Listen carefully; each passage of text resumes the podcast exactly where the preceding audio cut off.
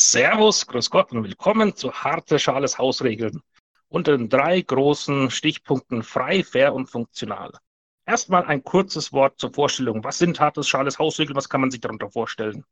Es ist eine komplette Überarbeitung von praktisch dem gesamten Regelsystem von DSA 4, was es überhaupt gibt. Das sind mehr als, also weit mehr als 2000 Seiten Regeln plus was sonst noch dazu kommt an allen möglichen Implikationen von Romanen, von DSA 1 bis 3, von Weltvorstellungen und so weiter, die alle in das System und die ähm, ja, das gesamte Regeldesign mit eingeflossen sind. Wir sind kostenlos. Ich mache Fansupport seit über zehn Jahren im DSA-Forum und es hat professionelles Design von äh, Grafikerinnen und von Donnerhaus auch ein äh, schönes Layout des professionellen Standards entspricht. Die harte Schales Hausregeln basiert, wie gesagt, zwar auf dem DSA 4 Regelwerk, aber es ist gemacht für die Spieler, also für die Anwender. Es soll einigermaßen anwenderfreundlich sein.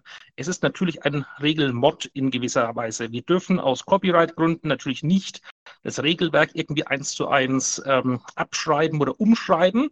Das heißt, wir müssen zumindest so lange, bis Ulysses da uns etwas anderes sagt, ähm, nur quasi die Änderungen äh, aufschreiben oder notieren, die wir am Regelwerk vornehmen. Aber trotz allem, du brauchst nicht auf ein neues System umsteigen im Eigentlichen. Es reicht, wenn du das DSA 4 Grundregelwerk hast und noch einige weitere Regelwerke als Ergänzung. Und du brauchst nicht die gesamte grüne Reihe, die gesamte Wegereihe oder eine Unmenge an Arbeit reinstecken. Du kannst dir auch zum Beispiel einfach Rosinen picken, wenn du sagst, okay, dieser kleine Regelbereich, der Schildkampf, den habt ihr schön geregelt. Das will ich mir jetzt rausnehmen. Das geht wunderbar und ganz einfach und unkompliziert.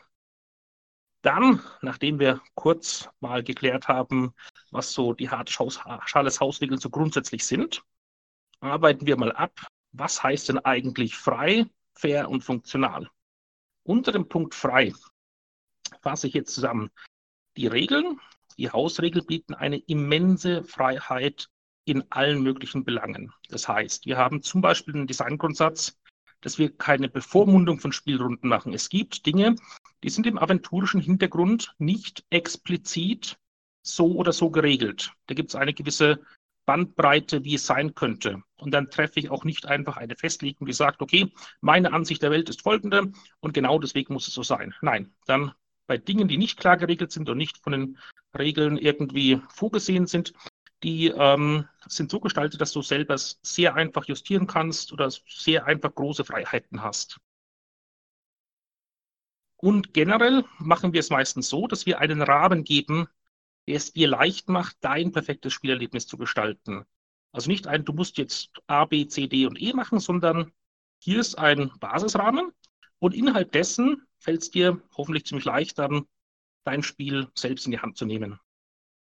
Frei heißt auch, dass die Regeln von zum Beispiel den Fähigkeitsstufen her, du kannst einen Bauern spielen, du kannst auch wirklich ganz, ganz anfängermäßige Kämpfer spielen. Du kannst Schwertmeister spielen, die auf Reitri-Niveau kämpfen. Du kannst Reitri und Rakorium und andere absolut High-End-Erzmagier in Regeln komplett abbilden. Du kannst damit Drama spielen, du kannst draufhauen spielen, die verschiedensten Spielstile und die verschiedensten Charakterkonzepte werden alle be berücksichtigt. Und du kannst auch relativ sorgenfrei auch Konzepte wie ein Barbaren oder ein Speerkämpfer oder einen Zaubertänzer spielen, ohne Angst haben zu müssen, dass das am Spieltisch nicht funktioniert oder, oder dadurch irgendwie große ähm, Unwucht in der Gruppe entsteht, weil das Regelsystem dir da irgendetwas madig macht. Du kannst beschaulich spielen, episch spielen und was man auch sehr gut einstellen kann, mit drei verschiedenen Stufen der Regeltiefe oder der Komplexität der Regeln, kannst du auch gut mit minimalen Regeln spielen oder mit maximaler Komplexität der Regeln spielen. Und zwar auch in derselben Gruppe. Das heißt, wenn du einen Spieler hast, der sagt, okay, ich möchte ganz unkompliziert spielen, ich möchte ganz wenig komplexe Regeln, dann kannst du den sinnvoll innerhalb derselben Gruppe spielen wie jemanden, der mit maximaler Komplexität der Regeln spielen will und noch das letzte Quäntchen hier und da mit Sonderregeln ausnutzen will. Normalerweise wäre es so in den meisten Systemen, dass man dann zwingend oder faktisch zwingend ähm, die äh, Komplexitätsstufen immer halt immer für die gesamte Gruppe gelten lassen müsste. Das ist da überhaupt nicht.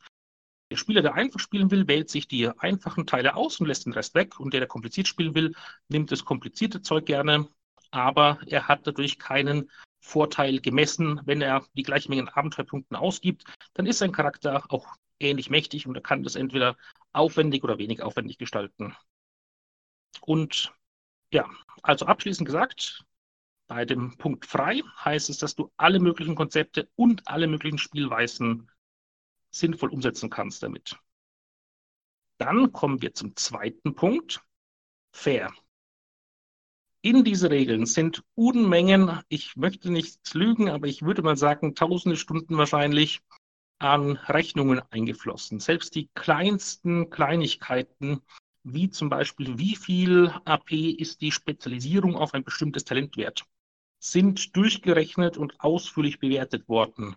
Das gesamte System ist in Dutzenden unabhängigen Runden über zehn Jahre lang getestet worden. Insbesondere auch Runden, an denen ich zum Beispiel überhaupt nicht beteiligt bin und von denen ich ausschließlich dann das Feedback dann bekomme, damit sichergestellt ist, dass, die, dass der Qualitätsstandard gut ist und es wirklich fair ist. Wenn ich nirgendwo dabei bin und die Leute trotzdem sagen, okay, folgende Dinge sind passiert und es ist am Schluss ein faires Ergebnis rausgekommen, dann ist es eine viel größere äh, Basis anzunehmen, dass es dann wirklich irgendwie fair oder ausbalanciert ist, als wenn ich das nur in meiner Hausrunde hätte. Ähm, auch, werden, auch haben wir ein großes äh, Feedback-System und sind sehr offen für Kritik und diskutieren es auch seit über zehn Jahren mit allen möglichen Benutzern. Immer wenn jemand eine Frage hat oder der Meinung ist, okay, gibt es da vielleicht ein Fairness-Problem oder wäre das vielleicht ähm, etwas anders besser gebalanced oder äh, ist das nicht übertrieben oder untertrieben, dann nehmen wir uns gerne viel Zeit und haben es auch sehr, sehr ausführlich ähm, diskutiert mit den jeweiligen Benutzern, bis dann ähm, das sich meistens in Wohlgefallen aufgelöst haben, hat. Was das bewirkt ist, dass Fähigkeiten genau so viel kosten, wie sie bringen. Das heißt, man kann sich blind aus dem Buch Dinge zusammenkaufen, die ungefähr einen bestimmten Zusammenhang haben dann ist das Konzept auch ungefähr so gut, wie das gekostet hat. Es gibt keinerlei Bevorzugung, Bevorzugung oder Benachteiligung von Charakterkonzepten. Du kannst wirklich jedes Charakterkonzept von Wege der Helden, das es so circa überhaupt gibt, damit nachbauen und innerhalb des Rahmens, wo es sein soll, ist es so, wie es sein soll. Das heißt, der Schildkämpfer ist sinnvoll spielbar, der Priwaffenkämpfer ist sinnvoll spielbar, der Einhandwaffenkämpfer ist sinnvoll spielbar, die Zaubertänzerin, der Schmied, die Bardame, der Lustknabe, also wirklich alles Mögliche lässt sich sinnvoll spielen und ist auch regelseitig unterstützt. Und auch die Einschätzung von der Macht und Charakteren ist dadurch, dass es ein AP-basierendes Kaufsystem ist, wo tatsächlich die Dinge gleich viel kosten, wie sie wert sind, äh, ziemlich gut. Ein Charakter mit einer bestimmten Menge an Abenteuerpunkten wird immer relativ ähnlich gut sein wie ein anderer Charakter mit ähnlich viel Abenteuerpunkten. Bezogen natürlich auf das durchschnittliche Standardabenteuer TM. Das heißt, wir haben natürlich bestimmte Annahmen gemacht. Wie schaut ein übliches offizielles Kaufabenteuer aus? Was wird da abgefragt und ähm, wie häufig kommt was vor? Und wie wichtig ist es, wenn es vorkommt und wie ähm, nachteilhaft wäre es, wenn man diese Fähigkeit nicht gesteigert hat, wenn du zum Beispiel in einem Wildnisabenteuer bist und du hast die Wildnistalente nicht gesteigert, wie nachteilhaft wäre das für dich oder deine Gruppe? Und das ist die äh, große Bewertungsgrundlage. Gut, und als dritten großen Punkt das Funktional. Die Regeln sind aufs Wesentliche reduziert. Also nach der Formel eines Browserherstellers Reduce to the Max. Aus über 2000 Seiten Regeln, von denen die meisten nur so rudimentär äh, funktionieren in bestimmten Punkten, zum Beispiel, dass sie Abiturien nicht richtig abbilden oder dann anderswo hakeln und lauter Versatzstücke sind, die alle nicht so richtig zusammenpassen, ist etwa ein rundes Ganzes geworden. Es sind viel weniger Regeln. Es sind 150 Seiten, die dieses Hausregelwerk hat, was regelseitig fast alles abdeckt, die allerdings gleichzeitig sehr viel mehr leisten. Du kannst nahezu jeden Sonderspezialfall, den es offiziell gibt, auch mit den Regeln abdecken. aber auf viel weniger Seiten und mit viel mehr tatsächlicher Auswahl und mit einigen Dingen, die noch dazugekommen sind. Funktional heißt auch, dass die Regeln das Ergebnis liefern, das sie liefern sollen. Das heißt, wenn ein Schild gut gegen Pfeilbeschuss sein soll, dann liefert es das, dieses Ergebnis. Das Schildkämpfer hat einen Vorteil gegen Pfeilbeschuss. Wenn ein Djinn eine bestimmte Menge an Haus, Häusern bauen können soll, aber nicht ganze Städte oder Kontinente umwälzen können soll, dann machen das die Regeln auch. Und modular heißt und funktional hier in diesem Zusammenhang heißt auch, du kannst ganz einfach beliebige Teile dieser Regeln rauspicken, also ein Rosinenpicken betreiben und in deine Hausregelrunde oder deine Runde einbauen.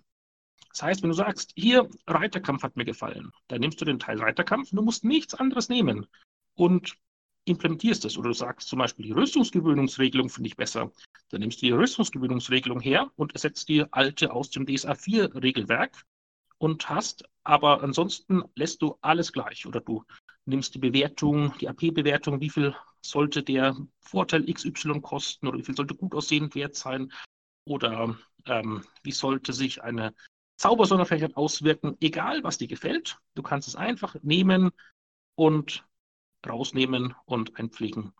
Was wir auch schon auf Cons probiert haben, mit zufälligen Spielern und in multiparallelen Abenteuern, allem möglichen drum und dran, dass man Hausregelcharaktere auch in offiziellen DSA-4-Runden spielt und umgekehrt. Und es ist wirklich unkompliziert möglich und mit wenig Aufwand. Das heißt, es, wir nutzen das Konzept der gewissermaßen Abwärtskompatibilität. Die Teile, die es nur im Hausregelwerk gibt oder die anders geregelt sind, die kann man ziemlich leicht rückabwickeln oder über den Daumen gepeilt anpassen, genauso wie man ziemlich leicht offizielle Charaktere einpflegen kann. So, dann noch ein kleiner Zusatz mit einem Zitat von Steve Jobs bzw. Henry Ford. Wenn man Leute fragen würde, was sie sich wünschen, dann würden sie antworten, eine schnellere Pferdekutsche. Aber was sie eigentlich lieber wollen, ist ein Auto. Es gibt viele unerkannte Spieler- und Spielleiterwünsche, die wir herausgefunden haben und die wir auch umgesetzt haben als Ergänzungen. Es gab sehr viel Feedback, Erfahrungsberichte, Gespräche und da ist uns klar geworden, welche Punkte noch fehlen, welche offenen Bereiche es noch gibt. Und dazu haben wir Neuerungen eingebracht, die sich möglichst organisch einfügen sollen. Und das Feedback, das wir zu diesen Neuerungen bekommen haben, ist, wer sie einmal ausprobiert hat, will sie üblicherweise nicht mehr hergeben. Ganz besonders sind das zum Beispiel bei der Magie Merkmalskenntnisse, die wir nicht als Kostenreduktion umgesetzt haben, sondern dass die Merkmale, die verstärkt werden, einen besonderen Zusatzeffekt haben. Dann die erweiterten Möglichkeiten zu Passierschlägen im Kampf, Vorteile wie Zäh- oder Killerinstinkt, Auren für Geweihte, äh, soziale Vorteile wie das gewisse Etwas oder den unbezwingbaren Willen, gewitzt zu sein oder auch ein Sympathieträger zu sein, das sind absolute Renner. Und üblicherweise ist es so, dass wenn ein Spieler mal das ausprobiert hat oder ein Spielleiter, dann will er es nicht mehr hergeben. Auch Blitzmagie fällt in diese Kategorie. Kettenblitz, Gabelblitz, Blitzschlag, Blitzschild. Das war auch ein ziemlicher Renner, diese äh, Zauber von Atal. So, soweit zu mir, zu dieser Kurzübersicht. Ihr findet noch eine Linkliste, unter anderem mit ausführlichen YouTube-Interviews, mit Download-Links, mit Interview-Links zu ähm, Pen-and-Paper-News und zu dem Wiki Aventuriger Foreneintrag. Und jetzt freue ich mich auf eure Fragen.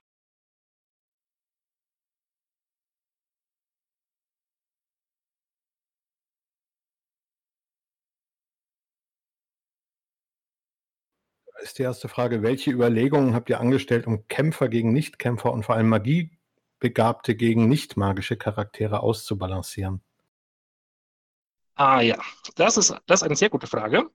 Ähm, tatsächlich ähm, durch sinnvolle Sonderfertigkeiten und anders gewichtete Talente und durch höhere Kosten für die. Also das DSA-4-System an, an, für sich hat es so gemacht, dass ähm, es drei Königsklassen gab, Kampfmagie Karma, und die haben ganz immens AP-Geschenke bekommen und alle möglichen coolen Fähigkeiten und die profanen Charaktere haben in die Röhre geschaut, weil sie sowohl weniger AP haben faktisch, als auch fast keine coolen Fähigkeiten, sich, Sonder Sonderfertigkeiten vor allem, die sie sich kaufen können und das Talentsystem sie auch nicht unterstützt. Ähm, das hat sich deutlich geändert. Das, die Talente sind umgestellt worden, sodass die profanen Charaktere deutlich besser und mehr machen können. Es gibt jetzt sehr viele Sonderfertigkeiten, insbesondere im charakterprägenden und sozialen Bereich, also im Interaktionsbereich. Und ähm, Fertigung wurde auch einfacher gemacht und gestärkt. Und ähm, die Kämpfer und Magier und Geweihten können sicherlich viel, aber dafür müssen sie auch entsprechend viel bezahlen. Und jemand, der seine Magie, die richtig gut ist, aber auch entsprechend sehr teuer bezahlen muss, wird, wenn er die gleichen Mengen an Abenteuerpunkten hat, dann zum Beispiel einfach nur ein Eleve sein oder ein frisch gebackener Adept, der vielleicht dann im gedanklichen Bild zu bleiben mit dem König der Bettler unterwegs ist. Also der Bettlerspieler wäre dann wohl der beste Bettler Aventuriens und der hätte auch entsprechende Fähigkeit, das zu untermauern, während der Zauberer dann gerade eben den Ignifaxus sprechen kann. Weitere Frage, die ist ein bisschen länger. Was mhm. mich eher abschreckt. Es gibt ja sehr viele Sonderregeln, die sehr viel Individualisierung des eigenen Charakters erlauben. Die sind für Spielercharaktere zwar sehr schön, aber als Meister sehe ich es zum Beispiel als Problem an, dass mich, dass ich nicht nur bestimmen muss, welche Selbstbeherrschung der zu betörende NSC hat, sondern auch noch, wie manipulationsresistent der jetzt ist. Ich habe das Gefühl, dass man die Regeln für einen Charakter noch ganz gut überblicken kann, man als Meister aber sehr schwer NSCs intuitiv Werte geben kann. Gibt es in die Richtung mhm. Überlegungen oder ist, es mein, oder ist meine Sorge unbegründet und ich müsste es nur mal probieren? Also die meisten Leute, also da zwei Sachen möchte ich dazu sagen.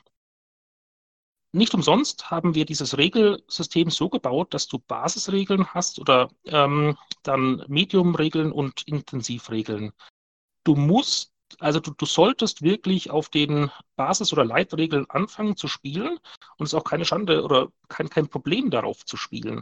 Und mehr sollte man nur so viel dazu nehmen, wie einem wirklich gefällt. Viele Leute machen da diesen Fehler, dass sie sagen, oh, man muss wirklich mit allem spielen. Musst du überhaupt nicht. Du, du kannst ja nur den Teil an Komplexität nehmen, den du haben willst.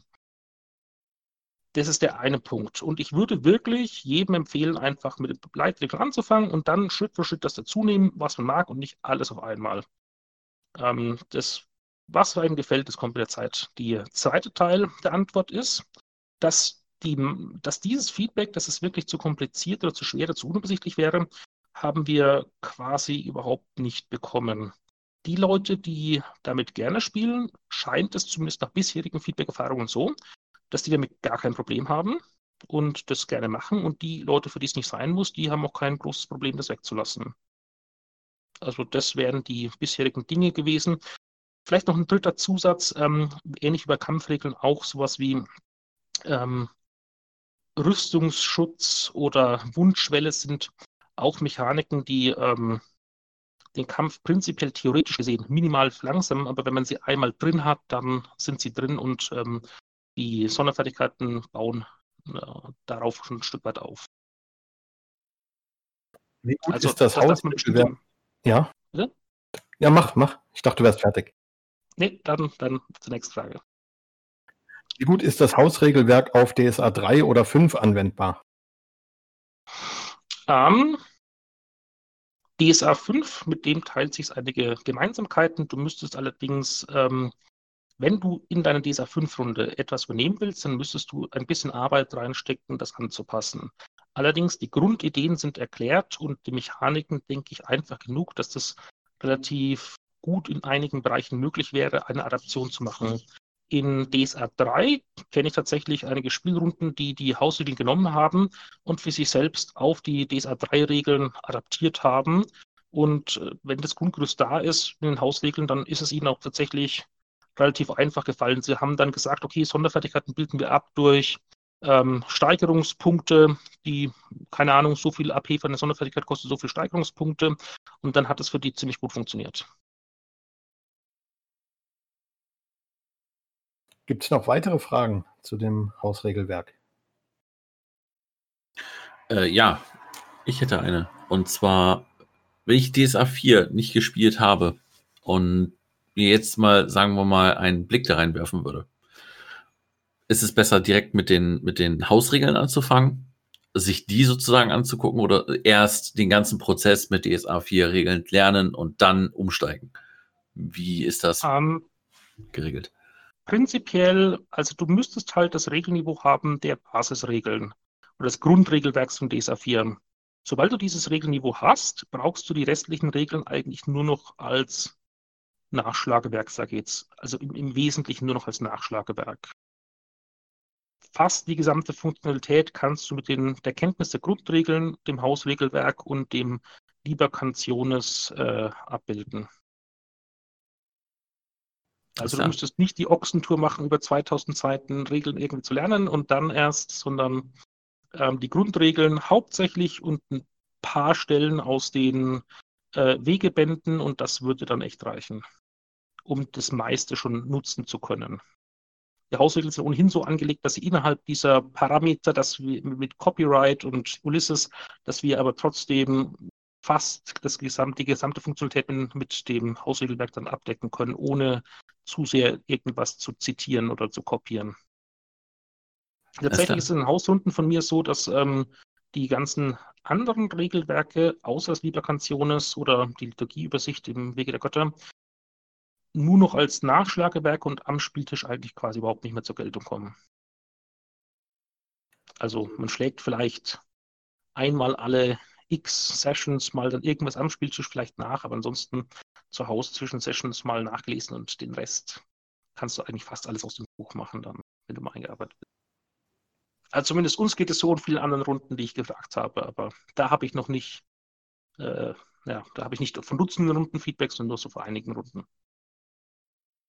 So, haben wir noch eine Frage reinbekommen. Gibt es Pläne, Sachen, die mit dem DSA 5 Hintergrund dazugekommen sind, also etwa Zaubertricks oder kamale Schamanen, nachträglich einzubauen oder ist das Regelwerk fertig und abgeschlossen? Also völlig abgeschlossen ist es nicht, wenn Bedarf besteht. Also es ist auch immer ein bisschen so eine Sache. Ähm, ich arbeite an den Baustellen am meisten, wo ich denke, dass am meisten Bedarf ist.